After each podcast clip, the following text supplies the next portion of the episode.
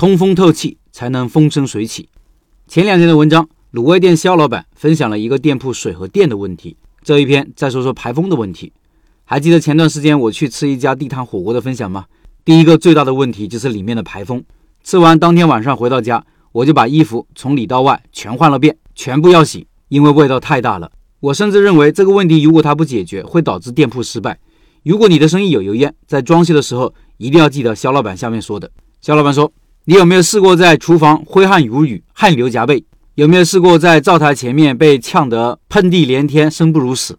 有没有试过在千金的餐厅全是油烟味，小姑娘进来捂着鼻子走了？有没有试过没有客人的时候开排风吵死人，关排风热死人？这一切的罪魁祸首都是排风系统。关于餐饮的排风，我有一本血泪史，上面这些问题我都遇到过。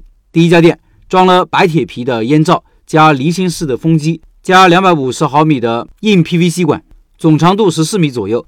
为什么要用 PVC 管当排风管呢？一是无知，二是为了省点钱。拐弯的太多了，白铁皮做的弯头比较贵。这种设计带来的后果就是，由于离心机与 PVC 管是硬连接，管子震动很大，噪音大。不到一个月，PVC 管的接头就各种跑冒滴漏。第二家店，两个灶台之间有一根柱子，所以装了两个排风罩。两个排风罩通过三通变进到室外。总长度有十五米左右。做排风的老板建议我用四十管，我用了二十五转三十，导致吸力不够，厨房的烟排不出去。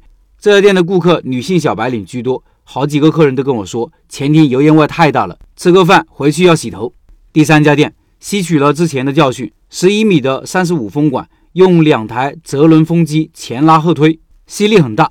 闲时可以关闭厨房的风机，单独打开室外的，后厨很安静。当时设计的时候买了二点五米左右的烟罩，后来由于增加项目，又把罩头加长了一米多，这下罩不住了，旁边的罩头的烟雾没法被吸走，厨房烟雾缭绕，半年不到天花板都熏黄了。后来不得已加了一段烟罩，效果也不是太好。我们有学员也犯了不少错误，比如有位同学把烟罩装到两米多高，几乎没什么效果；还有装好之后才考虑油烟净化器的问题，又要返工。关于小餐饮的后厨排风，我总结了以下几点经验。当然，大餐饮没做过，欢迎专业人士指正。第一，后厨有排风的，要考虑进新风管道，因为单独的排风会产生负压，会将前厅的冷气往后厨抽。厨房如果有后窗或者后门最好，但大部分商铺是没有这个条件的。装了新风管道之后，一来可以平风风压，二来后厨空气清新，人也舒服很多。第二，烟灶尽量比规划的灶台宽度要宽，以后有扩展的空间。第三。烟罩靠墙一侧的安装高度可以设定在一米八到一米九左右，北方人身高要高一点，可以上移十公分左右。烟罩通常是斜的，靠墙那边矮，靠人这边高。第四，如果对于风量要求不是太高的轻餐饮，可以前后各装一台管道式折轮风机，单独控制，吸力好，省电。单开外面的风机，室内噪音小。第五，能用圆管的就不用方管，圆管噪音小，接缝小，不容易滴漏。第六。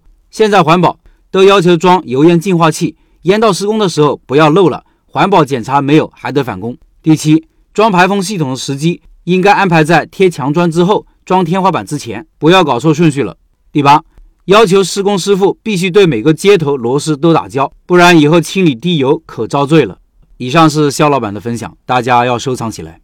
前段时间我装修仓库，还盯着施工人员一定要在墙上做两个强排风扇，没有油烟也要排风。我店里也一样，即使没有油烟，简单的排风也要做。一方面可以让店里的空气更加好，另一方面是夏天晚上可以省电。晚上关门以后，里面的有些机器，比如冰箱还在运转，会排放热量。店铺小的话，里面温度越来越高，耗电就大。加个排气扇就好很多了。店越小越要注意这个。